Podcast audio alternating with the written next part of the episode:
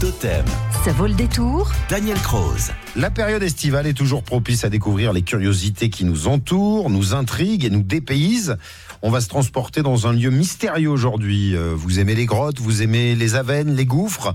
Direction le Tindoul de la Vessière, sur le cos de Concourès, dans la commune de Salasource, à proximité euh, de Rodez, de Sébazac plus précisément. Avec vous, Daniel Croze. Daniel, bonjour. Bonjour. Un lieu, il faut bien le dire, qui est surtout connu par les Ruténois. Hein. Oui, qui est bien moins connu que la veine Armand ou, d'Argilan qui reçoivent les visiteurs toute l'année, alors qu'on ne peut descendre dans les entrailles du Tindoul de la Vessière que d'une manière très exceptionnelle, et son exploration est surtout réservée à des spéléologues aguerris.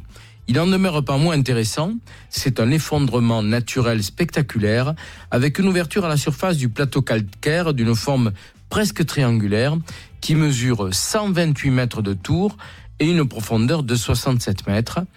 Édouard Alfred Martel, une grande personnalité de la spéléologie cossenarde, le qualifia de l'un des abîmes les plus grands et les plus célèbres en France, après son passage en 1892, décidant même d'y établir un laboratoire souterrain. Son compère, Louis Armand, l'explora en 1893 et y a même installé, Daniel, un escalier métallique comme à Padirac à la fin du 19e siècle. Et oui, c'est exact, et tout remarquèrent l'existence d'un lac et d'une rivière souterraine qui alimente la résurgence de Salle-la-Source à 4 km de là. Martel et Armand ne sont pas les premiers à s'être intéressés au Tindoul. L'abbé Charles Carnus, le fameux aéronaute originaire du hameau de Pérignac sur la commune de Salle-la-Source, s'y était aventuré en 1785. Et l'abbé Ferral, dans son ouvrage Géographie du département de l'Aveyron, publié en 1873 à Rodez, le mentionne également, mais nous ignorons s'il était descendu. Cependant, il a retranscrit ses impressions après ses découvertes des Tinouls sur l'Écosse.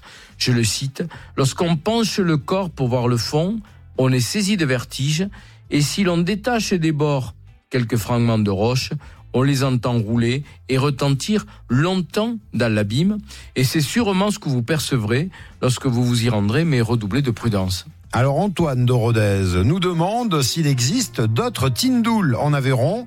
Eh ben vous allez lui répondre dans un instant. À tout de suite. À tout de suite. Comme tout le monde, j'ai mes défauts. Avec Daniel Croze, Partez en balade et découvrez des anecdotes étonnantes sur nos régions. Totem, ça vaut le détour. À la découverte d'un gouffre ce matin, surtout connu par les Ruténois, mais qui vaut le détour. C'est pour ça que vous nous en parlez, Daniel Croze. On était du côté du Tindoul de la Vessière, sur le Grand Rodez, à côté de Sébazac. Et Antoine, justement, qui nous écoute à Rodez, a cette question à présent à vous poser. Il nous demande s'il existe d'autres Tindouls en Aveyron. Bien sûr, l'Aveyron possède d'autres Tindoul au gouffre, à commencer par le Mas Reynal, dans la commune de Cornus, en sud-Aveyron. Signalé sur les cartes, cette avenne est située dans une combe au pied de Dolomie. Édouard Alfred Martel et Louis Armand, toujours les mêmes, l'explorèrent en 1889 au bord de ce puits vertical qui descend à une profondeur de 106 mètres et dont le diamètre varie entre 20 et 30 mètres. Il est possible d'entendre la sorgue dont les eaux sortent au pied de la colline dans la grotte de Sorgue. Près du Mas Reynal, toujours sur la commune de Cornus, se trouve le Tindoul ou la veine de Gabrielou, profonde de 132 mètres, dont les eaux rejoignent le cours souterrain de la Sorgue. Et ne quittons pas le sud d'Aveyron sans un détour par la rive gauche du Dourdou, entre Brusque et Ouire, avec la grotte de Bouche-Payrol ou Bouque-Payrol.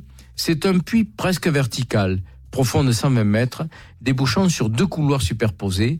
La grotte qui a été explorée en 1892 aurait accueilli une exploitation de cuivre à l'époque gallo-romaine.